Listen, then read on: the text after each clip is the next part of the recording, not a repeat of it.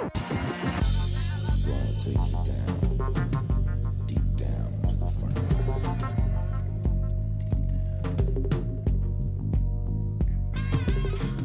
Bienvenidos a un nuevo top de fuera de series, bienvenidos a uno de estos programas que tanto nos diviertes en el que hacemos nuestras listas de mejores, de peores y en este caso de mayores cabreos. Y sí, es que es el momento de los semis, estamos ya en la sala de los semis, una semana y media antes de que se entregue y vamos, hemos decidido hacer un top un poquito especial, lo tradicional aquí es, bueno, pues aquellos que nos gustaron, aquellos premiados que nos eh, atrajeron, hemos decidido dar los semis más merecido que nunca se dieron, es decir, esos momentos de supino cabreo porque no se lo llevó aquel que creíamos, incluso en algunos casos, ni siquiera estar nominado. Para hacer este top tan divertido, antes de ello, damos las gracias a nuestros patrocinadores, que esta semana fuera de series está patrocinado por Lodge 49, una dramedia sobre un exsurfista que se une a una logia y estrena el próximo lunes 10 de septiembre en AMC. También tenemos como patrocinadora Inundación, la serie sobre catástrofes belgo-holandesa, que se estrena el próximo miércoles 5 de septiembre a las 10 y media en Sundance TV. Y por último, Cuántico, que estrena su tercera y última temporada con un doble episodio el próximo domingo 9 de septiembre a las 23 horas en XN. A lo largo del programa hablaremos un poquito más de todo ellos. Como os decía, para eh, hacer este top acompañándome tenemos en primer lugar a Valentina Morillo. Valentina, ¿cómo estamos? Muy bien, descansada, que vengo de vacaciones. Y en segundo lugar, y es un verdadero placer también tenerlo junto con Valentina, Alberto Rey, ¿cómo estamos, Alberto? Pues semi recién levantado en una habitación de hotel de Los Ángeles, bastante menos lujosa que la que he tenido hasta ayer porque me han cambiado de hotel.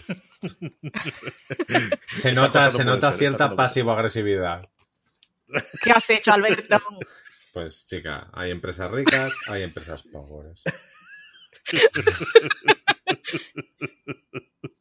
Eh, con este inicio vamos a empezar nuestros semis. Antes de eso, como siempre me suele gustar preguntar el top, ¿Cuánto os ha costado hacer la lista y luego cómo habéis decidido encartarla? Porque estas es de estas cosas muy generales, ¿no? De ¿qué hago aquí? Cojo nominados que nos llevaron el premio, cojo gente que no ni siquiera premiaron, me remonto a los semis de los años 50, me circunscribo los últimos 15, 20 años. Valentina, ¿cómo lo has hecho tú?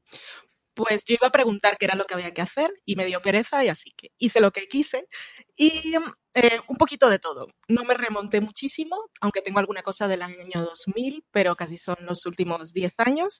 Tengo actores, tengo algo de dirección, tengo series, tengo gente que nominaron y no ganó y tengo gente que no nominaron nunca. O sea que un poco variado. Alberto, ¿cómo de lo que es tu lista? Pues no, no es muy loca. Yo he empezado por lo que me acuerdo, porque los últimos años he estado haciendo el especial de los Emmys en primero en Canal Plus, luego en Movistar, y me acuerdo de algunos cabreos que hemos tenido ahí mismo, en el set. Y luego otros, pues he repasado y he flipado. Yo había dos o tres que sí recordaba, desde luego, especialmente, y luego he intentado también repartir un poquito, ¿no? Hacer alguna cosa de, comedia y alguna cosa de animación, porque al final siempre nos quedamos en drama como mucho en miniseries, o esas miniseries que no existieron nunca, como empezamos en su momento con Downton Abbey.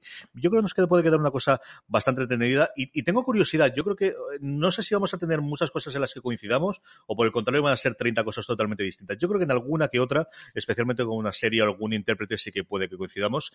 Abrimos con Valentina. Valen, ¿cuál es la... Eh, Emi, que nunca dieron, que eh, ocupa tu puesto número 10? Pues yo voy a empezar con uno técnico, que quizá no es la queja en la que se piensa la primera, pero a mí me parece bastante descarado que Michelle McLaren no tuviera un Emmy a mejor dirección por Breaking Bad, que aparte ha trabajado, no es que le falte trabajo, o sea, ha hecho un montón de series y siempre destaca mucho, pero es que tuvo episodios como el, el ABQ de la tercera, que es el penúltimo, que es en el que Gus invita a Walter a cenar y Jesse también tiene un lío con una que tiene un niño y hay drogas de por medio, o el Four Days Out de la segunda temporada en el que Walter y Jesse se van al desierto a hacer un maratón de cocido de metanfetamina. y bueno, pues eso, quería reivindicar un poco a Michelle McLaren a ver si lo gana alguna vez. Sí, la verdad es que es alguien que, empezó a trabajar un montón de Breaking Bad después de ella y es curioso que, ni siquiera llegara a nominarla ni una sola vez, Alberto.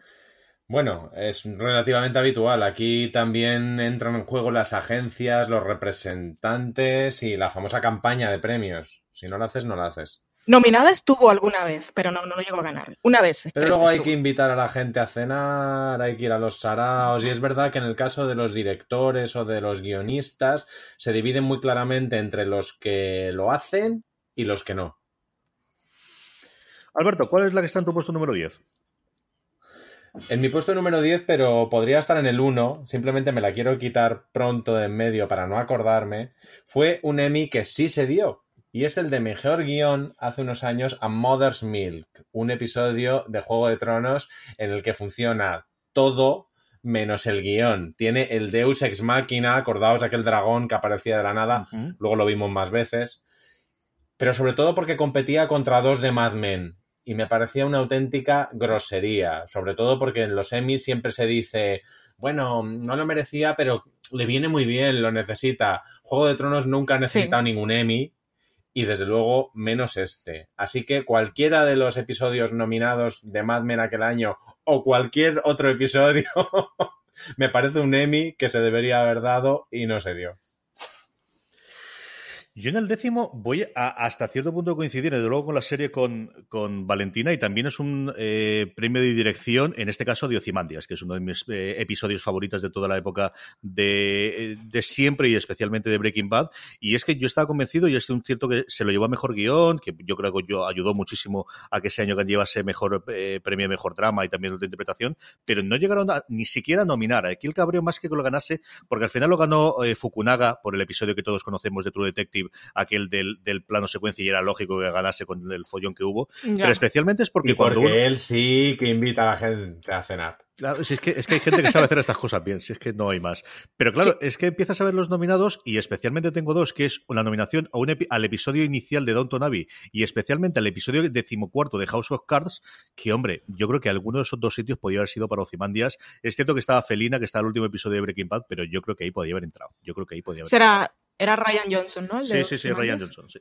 Que además es cuando lo descubrí, había hecho La Mosca antes de, ser hiper famoso por el resto de la gente, primero por Looper y más recientemente por la última de Star Wars, que a mí me gustó bastante magia a la, a la media de la gente y a mí me, bueno, eh, sigue siendo uno de los, de los episodios que tengo yo eh, como que más me hayan fascinado los últimos años, desde luego. Vale, vamos con el noveno. El noveno. No quería empezar por este para no predisponer a la gente por favoritismos, pero yo creo que es una reclamación justa, aunque muy personal. Eh, no voy a discutir, estoy hablando de Buffy, ¿vale? No voy a discutir que el guion de Hash eh, no ganara, que sí estuvo nominado, por cierto, porque ese año el que ganó el Emmy, estamos hablando del 2000, fue el no sé cómo se pronuncia, Excels, in Excelsis, in Excelsis, in Excelsis, Deo, es el décimo de la primera temporada del Ala Oeste de la Casa Blanca, el, el del típico que está el presidente Bartlett fumando en la iglesia.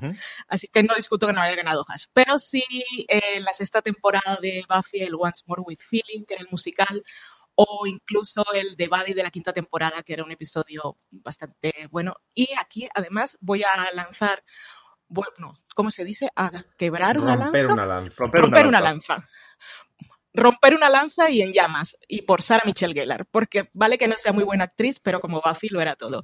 Y, por ejemplo, podía estar nominada en un año que su sitio lo pudo haber ocupado Jennifer Garner por Alias. O encontré también un año en que pudo estar nominada, que fue en la quinta temporada, que estaba Sila Ward por una serie que yo no conozco que se llama Once and Again, por ejemplo. Así que ahí va mi reivindicación es un poco así amplia. Buffy, Sarah Michelle Gellar. Alberto, tú no pues Es muy parecida a la, de, a la de Valentina, porque es una actriz y un personaje que no van a pasar a la historia de la televisión, pero que lo fue todo en su momento, que es Taraji P. Henson por Empire. Sobre todo porque aquel año quien se llevó ese Emmy fue Viola Davis. Con lo cual, el check de se lo damos a una negra lo habrían cubierto exactamente igual. Y yo creo que de. Se me ha olvidado ya cómo se llama la protagonista de How to. De How to Get Away with Murder. ¿Cómo se llama? Eh, el personaje. Sí. Annalise Keaton. Eso, Annalise Keaton no creo que vaya a pasar a la historia de la tele y Cookie sí. Ya. Indudablemente, en ese no puedo estar más de acuerdo, no, absolutamente. Yo, el noveno, y por eso está en el puesto número nueve, es eh, un año en el que ganó prácticamente por todo en drama Mad Men, excepto lo que todos, después de ver el episodio, y los dos últimos que tenía era por episodio, eh, después de ver el episodio estamos convencidos todos que se varía, que eran el, el Emmy para John Hamm como Elizabeth Moss por esa maravilla llamada The Suitcase. Y ninguno de los dos, es cierto que a John Hamm finalmente se lo dio el último año como espérate que, que, se nos va este, no la liemos otra vez.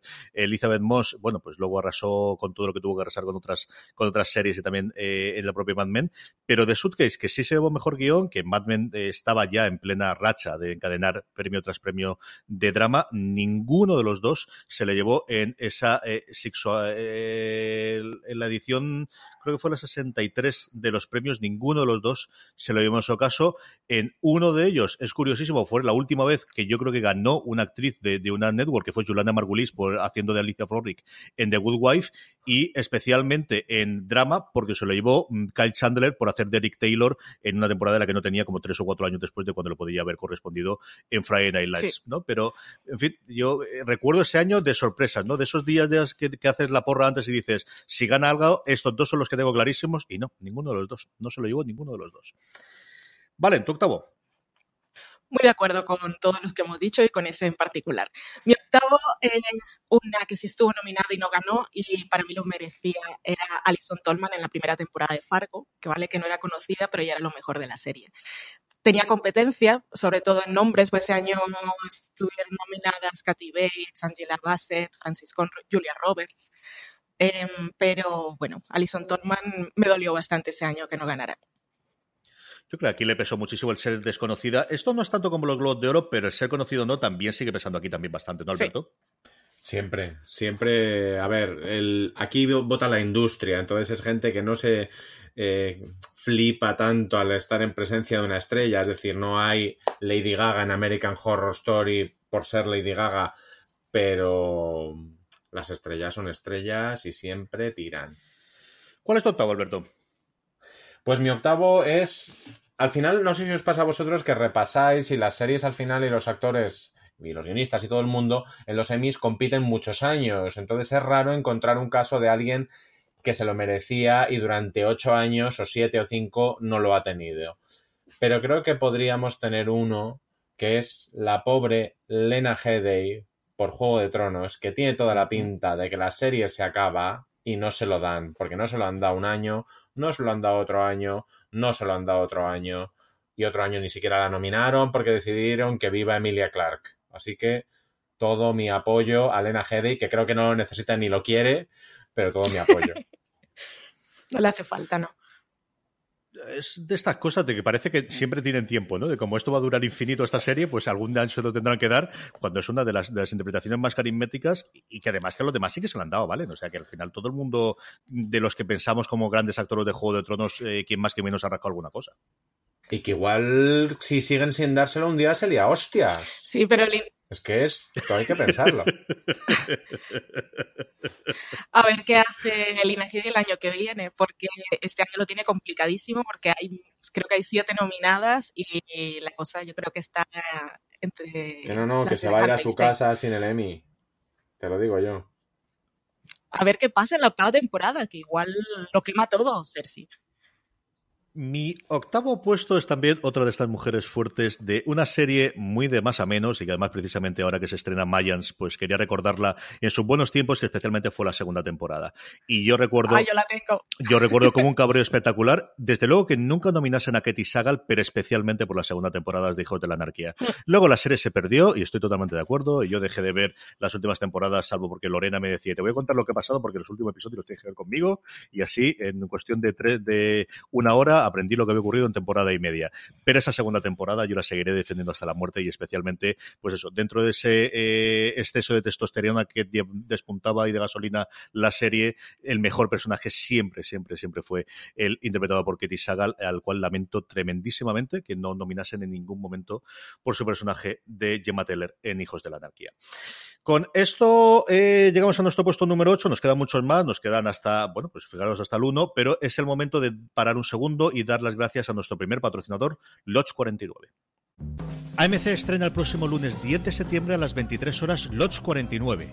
Lodge 49 es una dramedia sobre Dad, un joven ex surfista que intenta mantener su optimismo natural pese a los palos que le ha dado la vida.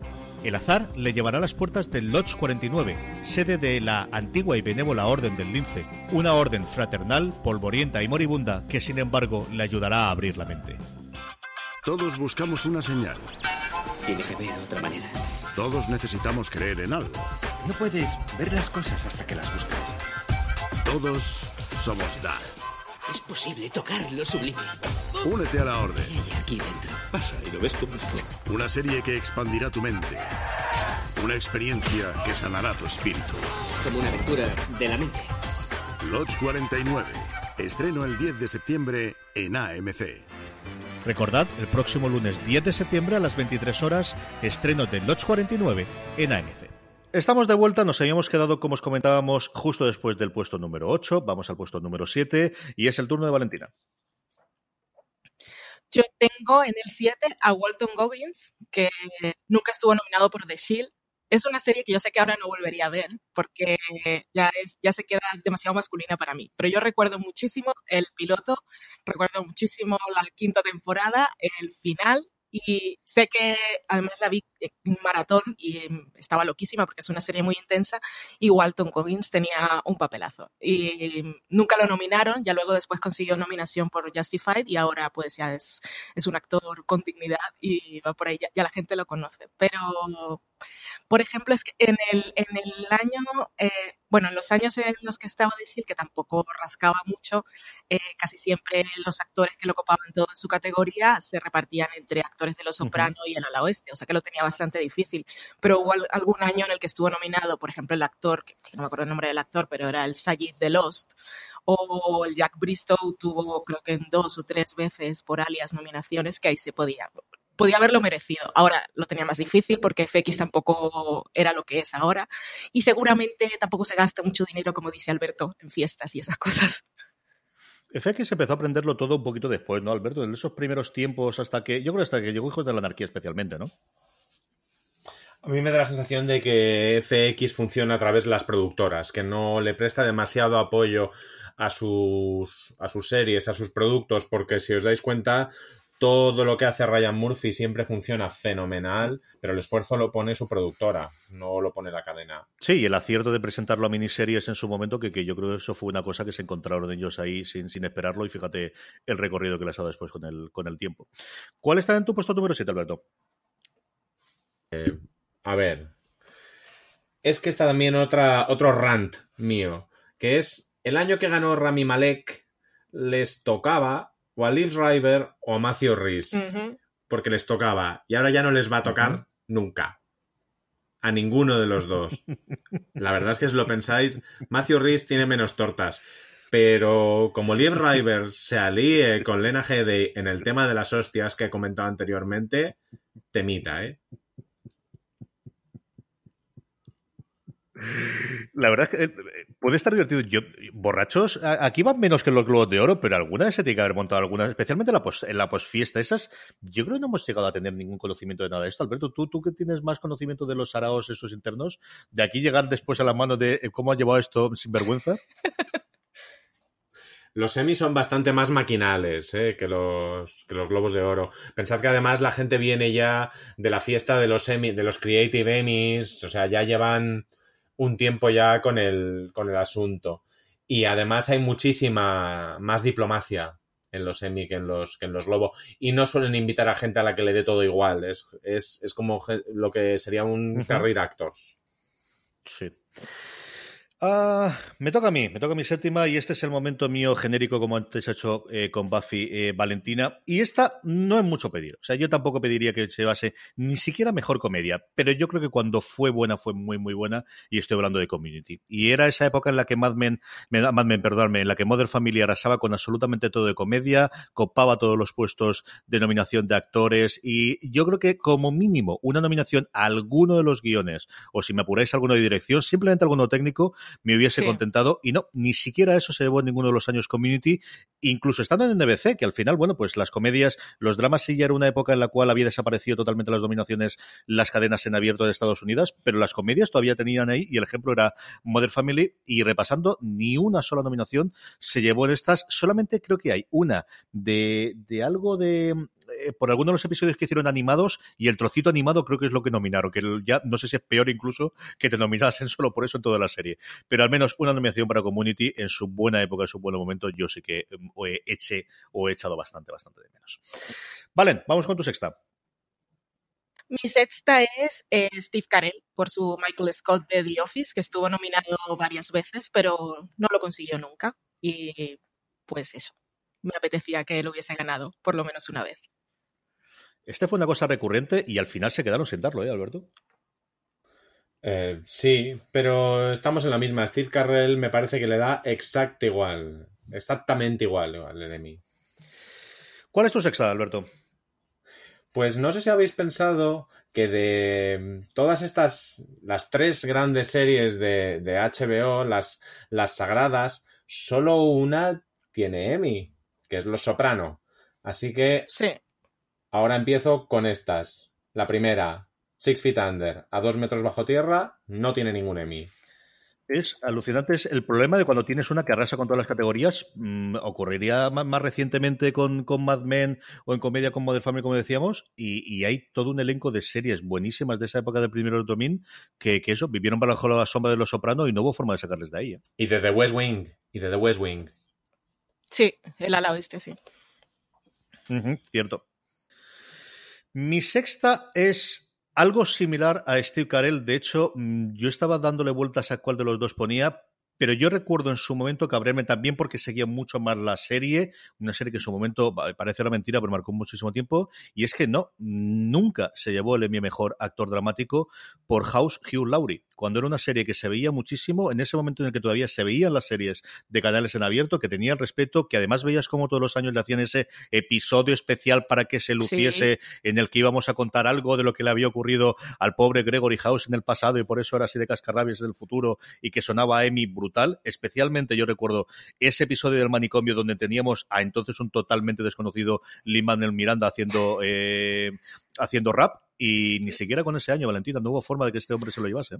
No, y tuvo, tuvo muy buenos episodios. Eh, si quieres, ya, ya encadeno con el quinto, porque lo tenía en un, en un apartado que he hecho un poco de trampa, si te parece. Eh, me encanta que hagas trampas, ¿sabes? Que esta de las cosas más me gustan para lo tenía precisamente así, que es un grupo de tres actores que me parece imposible creer que no hubiesen conseguido premio con bueno, con lo importantes que fueron sus personajes y, sus series en aquella época.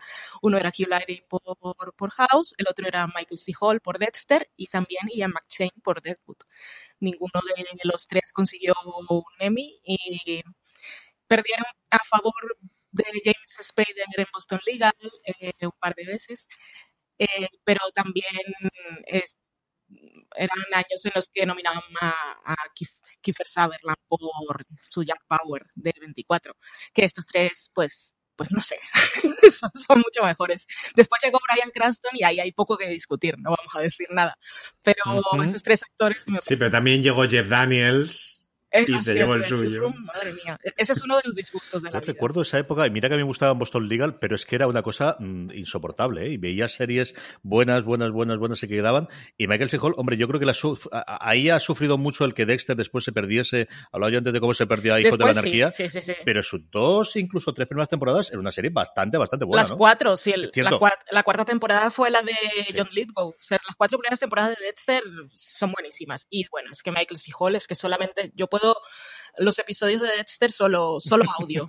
Me vuelvo ciega y ya está. Solo su voz en off y ya, en fin. Alberto, ¿cuál tienes en tu puesto número 5? Pues uno, hubo una vez que lo- la- me he puesto a bucear en las categorías de secundarios, que ahí ya es una locura porque de muchos nombres literalmente ni te acuerdas de quién era esa persona y cuál era ese personaje, cuál era la serie. Pero eh, me he dado cuenta de que un año, el 2004, eh, los Emmys hicieron un exotismo muy gracioso en la categoría de mejor actriz de reparto de drama. Tenían dos para elegir y eligieron el incorrecto. Se quedaron con Drea de Mateo, aquella Adriana la Cherva de Los Soprano, pero dejaron en la destacada a Robin Weigert. ¿Os acordáis? De Calamity Jane de Deadwood, sí. que ahora está en Sí, sí. Diamond, que era un personaje brutal y que desaparece de todas esas listas de los personajes femeninos que lo cambian todo y la mujer empoderada, etcétera, etcétera, etcétera, punto com. Pues por esto, entre otras cosas, porque nadie se acuerda de, de Deadwood. La- Deadwood era mucho más que Al Creo que ahí lo de tener tres temporadas y que aquí se costase tanto ver en su época, ni siquiera en DVDs, eh, a eso, mira que la crítica americana la tiene siempre en palmito y habla de ella, pero esta es, es una, a ver si con la película la renovamos. Yo tengo un empeño personal en, fuera de series que de cara cuando estén la película sí la estrenan, que en esto yo soy muy como Marina Schultz de hasta que no lo vea no me lo creo. Vamos a ver si introducimos de nuevo a la gente con la serie clásica y la vamos viendo y la vamos comentando poquito a poco en fuera de series. Por otro lado, te, te diré que los cierres película de HBO a sus series son, eh, de darle comer a Cuidadito. Veremos qué es lo que nos traen. Mi quinta es una cosa de las que ya ha nombrado previamente eh, Valentina y es Walter Goggins. Y yo aquí ampliaría a eh, su no nominación en ningún caso por, por The Shield a el hecho de solo tener una nominación por Justified, eh, con uno de los malos eh, antológicos de los últimos años en las series, y luego esa maravilla de papel, papelico pequeñico que hizo en las últimas temporadas Hijo de la Anarquía, que es de las cosas más divertidas y más graciosas que ocurrieron en los últimos años de la serie de los motoristas. Es un pedazo de actor, eh, incluso en Six está bien, que mira que es una serie complicada y malosa, y ahora lo acaban de fichar para hacer qué iba a hacer, señor. Se me ha ido. ¿Os acordáis vosotros que no no hace nada que, iba a hacer? No lo sé. El caso es que estaremos ahí.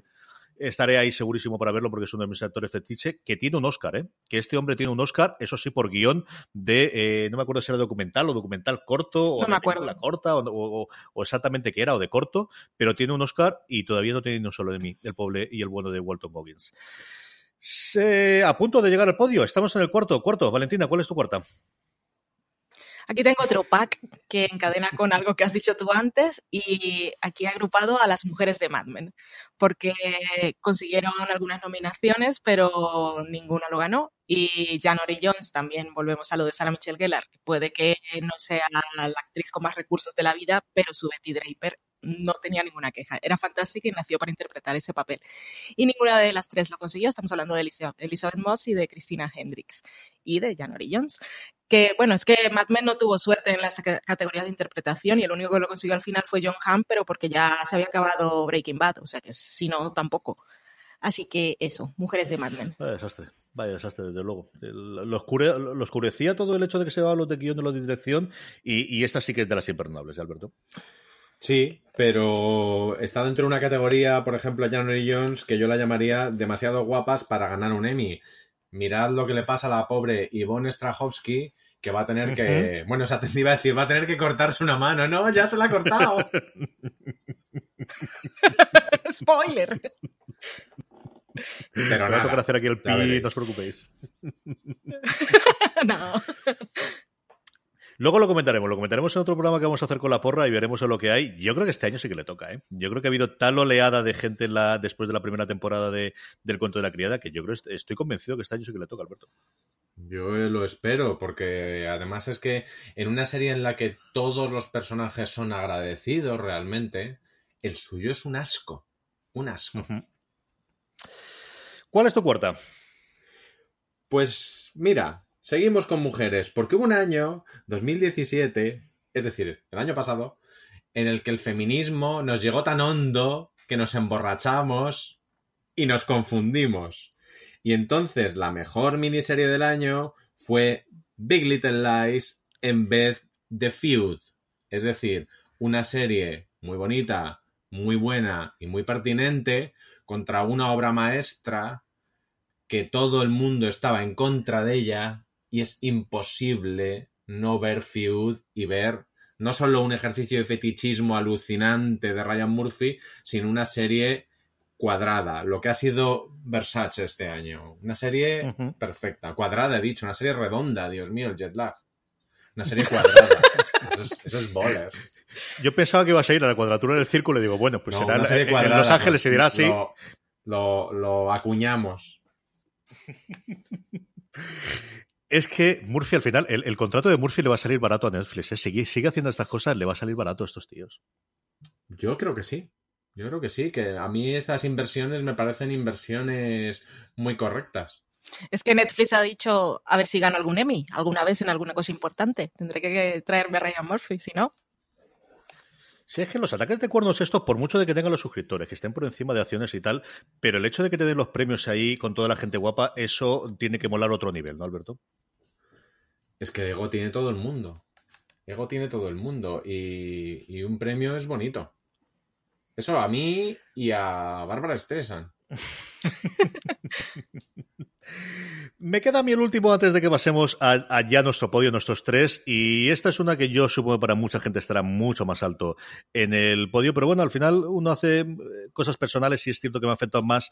Y era en otra época. Yo creo que si esto hubiese ocurrido, y, The Wire en esta época no es la de Wire, eh, cuando se estrenó, no es la de Wire que hemos tenido 10 años después o la consideración que tenemos de The Wire 10 años después, pero sigue siendo indecente que solamente tuviese a lo largo de sus eh, cinco temporadas dos nominaciones a guion de drama. Y esto es una de estas cosas que se habla eh, desde las cuando miras algún listado de snaps eh, de, de, los semis, ¿no? O de robos en los semis, siempre te suele aparecer el hecho de que The Wire a lo largo de sus temporadas solamente tuviesen dos nominaciones.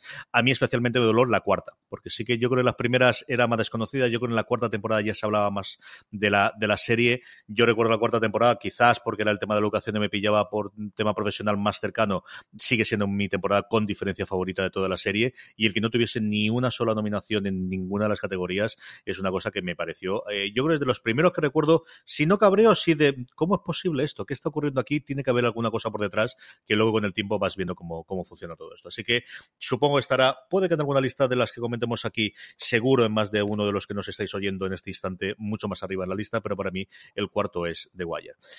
Eh, con esto vamos de nuevo con eh, un pequeño parón y eh, damos las gracias a otro de nuestros patrocinadores, Inundación. Esta semana Fuera de Series está patrocinado por Inundación. Sundance TV estrena el próximo miércoles 5 de septiembre a las 22.30 horas Inundación, una serie de catástrofes en la que un enorme diluvio generará el caos entre la población de Bélgica y Holanda. ¿Qué pasaría si una tormenta consiguiera superar todas las defensas costeras? Ocho siglos de lucha llegan a su fin. ¿Por qué seguimos insistiendo en vivir bajo el nivel del mar? El mar del norte se revela.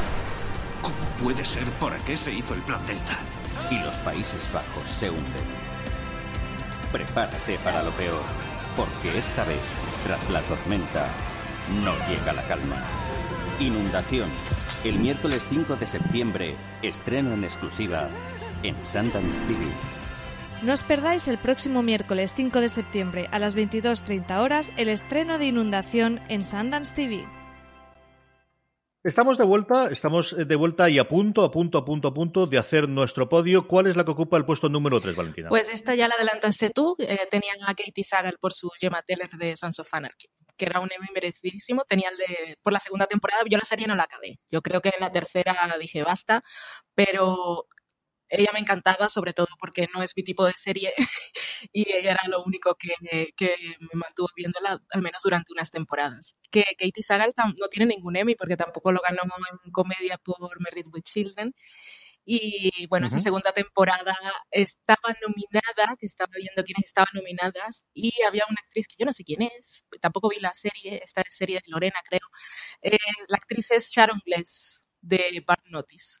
Ese año lo ganó Archie Panjabi por su Kalinda en The Good Wife. Uh -huh. Barnotes era una serie que se dejaba ver, pero de ahí a que no la nominasen y no nominasen a, a en fin, ¿a qué? No, ahí me voy a cabrear, no voy a entrar. En esta no voy a entrar. Alberto, ¿cuál es tu tercera? Pues voy a entrar en el territorio friquismo, por, primero porque me has quitado The Wire y segundo porque este podcast queremos que lo escuche la gente hasta el final. Así que ahora llega el friquismo. En mi top 3 está Louis. Ya sé que ahora no se puede hablar de Luis C.K. y es lo peor y es un monstruo y lo es, pero me parece un poco absurdo que su serie nunca fuese premiada. Ahora le habríamos quitado el premio, además, o sea, habría estado todo bien. Le habríamos quitado el premio y le habríamos hecho devolverlo. Pero es un poco absurdo. Yo la tenía en mi lista de, de, corte y es cierto que en su momento, eh, cuando miras, tuvo varias nominaciones a, a, guion y tal, pero, pero desde luego nunca eh, nominada ni siquiera como serie. Es una cosa que en su momento, bueno, pues cambió la, la, la, forma de la comedia y al final, para bien o para mal, mucho del tipo de comedia, de lo que vemos ahora de comedia de autor, y ahí tenemos pues desde Master of None a, a cualquiera de las, de las más recientes, eh, viene todo a partir de ahí, ¿no? Y de esa apuesta que en su momento hizo FX, con toda la problemática que tenemos ahora, desde luego, con el personaje. Eso es total y absolutamente. Sí estuvo nominada, Luis, ¿eh? Como mejor comedia y él también mm. como actor. Sí, sí. Yo no lo reivindico ahora, ahora ha muerto para mí, pero os lo cuento. Mi tercera es eh, mi comedia favorita y siempre que hago estas listas me vuelvo a plantear si es mi serie favorita, pero siempre acabo diciendo no, que es otra y la tengo un poquito después y es Parks and Recreation. Y es que Parks and Recreation fue total y absolutamente ignorada por coincidir con esa época de Modern Family como serie, pero lo que es más sangrante fue total y absolutamente eh, ignorada Amy Poehler en ninguna de sus siete temporadas y lo que todavía me duele más todavía es Nico Ferman, que es, bueno, pues posiblemente mi personaje favorito de cualquier comedia. Eh, es, a él le adoro y luego ese retrato de un personaje de derechas, libertario, que era querible y que se podía llevar con la gente, que no tenemos que ser todos absolutamente malos y que no ocurre absolutamente nada, es una cosa que a mí me llegó al corazoncito desde el principio que vi a este hombre interpretando eh, a, Ron Swanson y nada, ni una sola. Así que es una de estas que se me quedó ahí y que nunca ocurrió nada más con Parks and Recreation y ¿qué le vamos a hacer? Algunas veces se gana, algunas veces se pierde y Parks and Recreation ni siquiera le dio una opción a perder porque es que prácticamente no lo han nominado nunca. Así que estas cosas que ocurren. Valen, tu dos. Mi dos es Emmy Rason por Shameless, que no iba a conseguir nunca la nominación porque está la serie en categoría de mejor comedia y William H. Macy, que sí consigue la nominación porque su personaje es claramente un alivio cómico, muy bien, pero ya que sus mejores momentos son dramáticos y ha tenido episodios de escándalo, lo digo yo esto porque no había visto Shameless nunca y el año pasado eh, me vi las siete temporadas del tirón antes de que empezara la octava. Y Amy Rossum es que es fantástica. Eh, en, en, sus momentos de comedia también está bien, pero los episodios que presenta pues, tienen que ser los que son más dramáticos. Aparte, es una actriz 360 porque eh, tiene formación en ópera. Eh, una vez estuve, cuando escribí para la Cuore sobre Shameless, empezó a trabajar a los siete años y había estado en más de 20 óperas y todas muy importantes. Así que un Emmy, un Emmy para Emmy, por favor. Alberto, ¿cuál es la que ocupa el puesto número 2 en tu lista? Muy estratégicamente la voy a soltar ahora porque creo que alguno la tenéis en el 1, que es The Leftovers. The Leftovers no ha sido nominada, uh -huh. no ha sido premiada y tú te ves las críticas y dices, son todas alucinantes. Pero sin embargo en los Globos de Oro, donde se supone que la crítica sí que afecta, tampoco estaba. Así que raruna hasta para los premios. En esta no me voy a esconder, Alberto. Se me ha olvidado por completo. Soy un desastre absoluto de persona. Total y absoluto. Pues quizá y indica por qué esta serie no está en los premios. Es alucinante. Es que es y una te... serie que está en otro nivel distinto. Esta sensación que tienes de se me ha olvidado algo, se me ha olvidado algo, se me ha olvidado algo. Cuando hacía la lista y digo, ¿cuál hay? Y, yo pensando, tiene que ser alguna cosa de comedia, porque de drama no se han podido olvidar y menos en los últimos años. Y ya cuando estabas diciendo, no me he pegado pe cabezazos contra el este porque suena mal en el podcast y se va a oír extraño. Y, pero qué, qué desastre, qué desastre de persona. En fin, luego lo comentaré. Mi 2, este año pensaba que sería el año en que la nominasen y no, tampoco lo ha sido este año y hablo de este extraño caballo antropomórfico que a mí me tiene robado el corazón llamado Bojack Horseman. La categoría de animación es de las cosas más aburridas que podéis ver en los semis. Es una de las categorías que no se dan en la gala principal, sino que se da en la gala de los feos. Se da esos días antes en las que dan también los de actor y actriz invitado, que es de lo poquito que sabemos después en la gala principal, porque salen allí siempre dando alguno de los premios ellos. Eh, y está ocupado por los sospechosos habituales, cosas como Los Simpson, cosas como South Park, recientemente Archer, que es la que ha arrasado con la gran mayoría de los premios en los últimos cuatro o cinco años, eh, Boss Burgers, que la han nominado, pero que desgraciadamente no ha ganado tampoco ninguno de ellos, pero es que ni una puñetera animación, de verdad, a la que me parece una de las mejores series sin calificativos de los últimos tiempos. Estoy loco por ver que la nueva temporada que van a estrenar dentro de nada Netflix, y ahí se nos ha quedado, y es que nunca ni siquiera, ni siquiera nominada, y por eso la tengo tan alta, ya no porque gane, pero sin ni, siquiera una pequeña eh, reconocimiento a, a, a Boya Horseman ni con todo el poder de Netflix. Y mira que es una, serie que yo creo que ellos mueven bastante bien, o al menos esa es la sensación que nos da desde fuera. Eh, sí, parecía que no íbamos a llegar, pero estamos ya en el puesto número uno. Estamos a puntito a puntito de terminar. Antes del puesto número uno, yo sé que eso se hace puñeta, pero es el momento de uno de nuestros patrocinadores. Es el momento de nuestro tercer patrocinador de hoy y es ni más ni menos que Cuántico. Esta semana fuera de series está patrocinado por Cuántico. El próximo domingo 9 de septiembre a las 23.25 horas, AXN estrena con doble episodio la tercera temporada de Cuántico. Ya han pasado tres años desde que la agente Alex Parrish salvase a su país. Ahora vive tranquila en Italia pero la paz se acaba cuando recibe la llamada de Ryan. Su excompañero le pide ayuda para rescatar a Shelby, rehén de un traficante de armas internacional conocido como The Widow. La paz, la armonía y el buen hacer son claves para un buen vino. Respeta el equilibrio natural o conocerás su mala uva.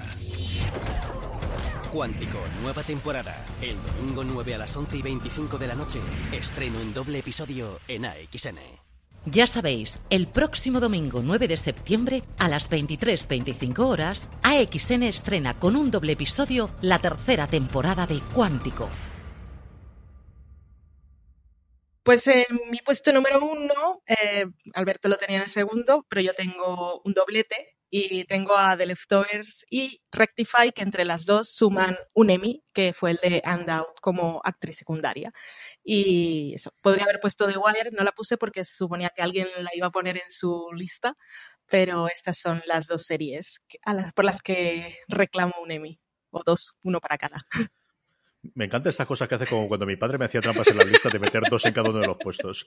Él era más exagerado porque empezaba muy suave una a una y luego la última categoría metía tres, cinco, siete. Está bien, está bien. Me, recuerda a viejos tiempos de fuera de series. Alberto, ¿cuál está en el puesto número uno? Pues antes quería hacer un, un, pequeño anexo de, de cosas que me, que me he dejado porque me parece interesante un concepto que viene a cuenta de, de lo de Louis, que es por Pamela Adlon, que es la que se ha comido el marrón realmente porque ha quedado invalidada, invalidada como, como guionista y como actriz por una de las mejores series que hay ahora mismo.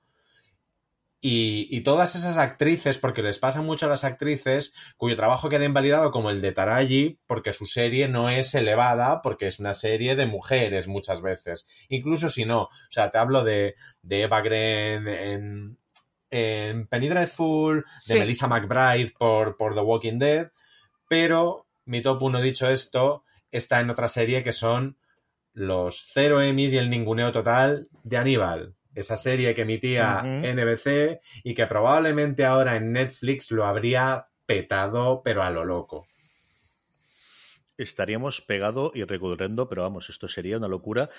Yo creo que estos volverán, Alberto. Estos tienen que volverse. Lo pasaban demasiado bien para no hacer, para que no les pague a alguien un porrón de pasta. Yo veo más a un Amazon pagándole la pasta para hacer una miniserie y pagarse las vacaciones o una la nueva o una casa nueva. Ahora Dancy que tiene el divorcio y estas cosas. Esto algo tienen que hacer y volver con cuatro o cinco episodios.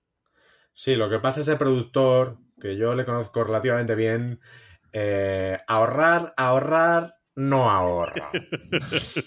o sea, ahí le tenemos en American Gods últimamente, donde se ha gastado chojita de la buena. Sí, sí, sí, sí. Ese es el gran handicap que tiene, es que lleva un carrerón últimamente. Lleva un carrerón últimamente. Es un señor a una visa oro pegada. Pero tres series seguidas se ha ido sin terminar, ¿eh? Madre mía. Y además las tres con problemas de presupuesto. Que se han pasado. Ya no es que ahorre, sino en que se lo gasta.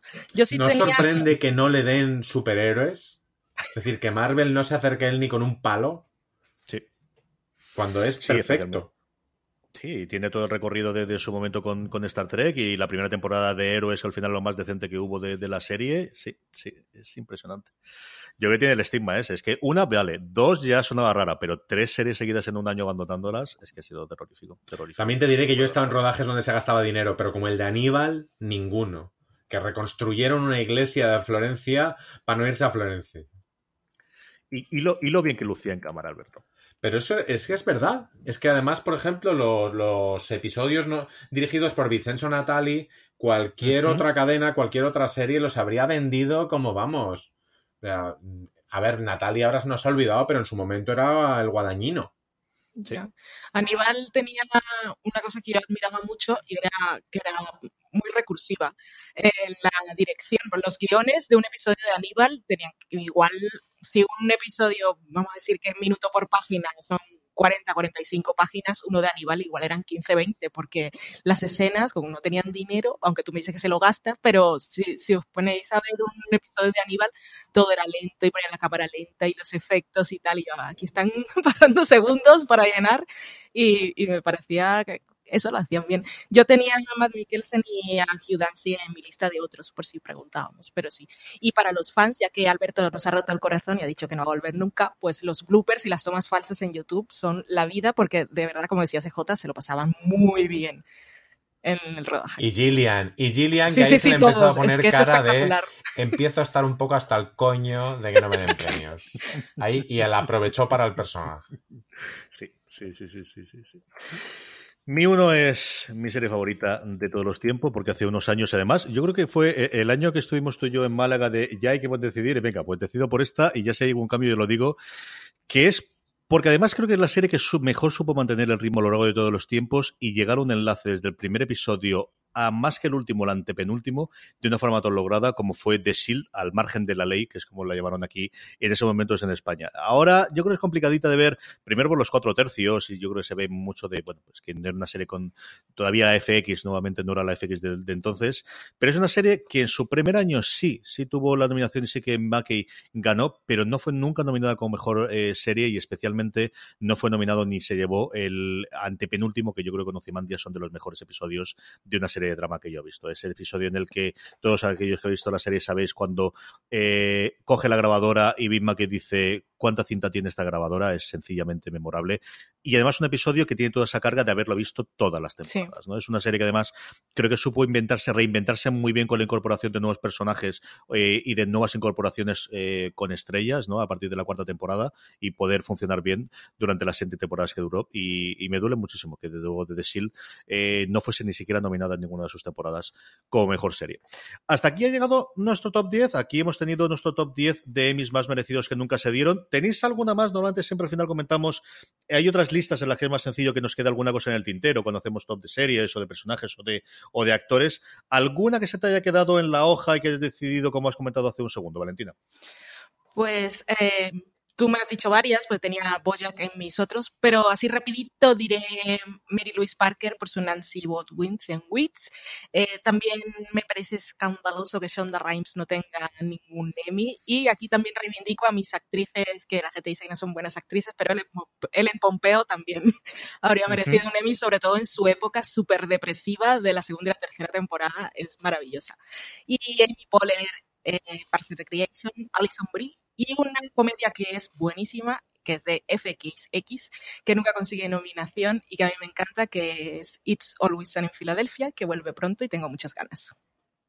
Está totalmente olvidada, desde luego, por los premios. Alberto, ¿tenías alguna cosita más en la listado que te has hecho que, podamos de acabar antes de terminar el programa? Sí, yo me había dejado dos chicas que se les pasó el, tren, que eran Rose Byrne en Damages, porque claro, contra Glenn Close no podía nadie, y Christine Baranski, que aunque también parece que le suda bastante el tema ganar que no ganar, pero hombre, sería bonito.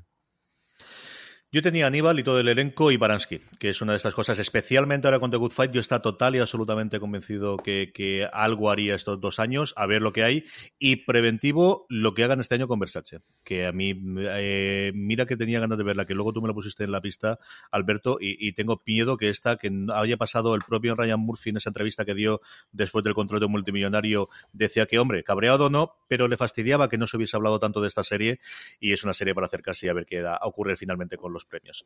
Hasta que ha llegado Además, recordemos lo de Feud. Es que lo de Feud fue una puñalada muy fue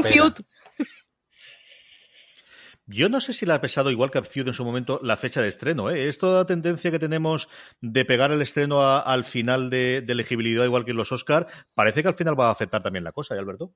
Yo creo que le ha pesado, como a Feud, el que creíamos que era una serie y es otra completamente distinta. Y entonces esa ese momento de no saber exactamente qué tienes que opinar de Feud, como no saber qué tienes que opinar de, Assassination of, of Gianni Versace, eso afecta bastante a los premios, porque son series complicadas y son series que solamente los discursos de aceptación de, sus actores o sus guionistas podrían ser incómodos.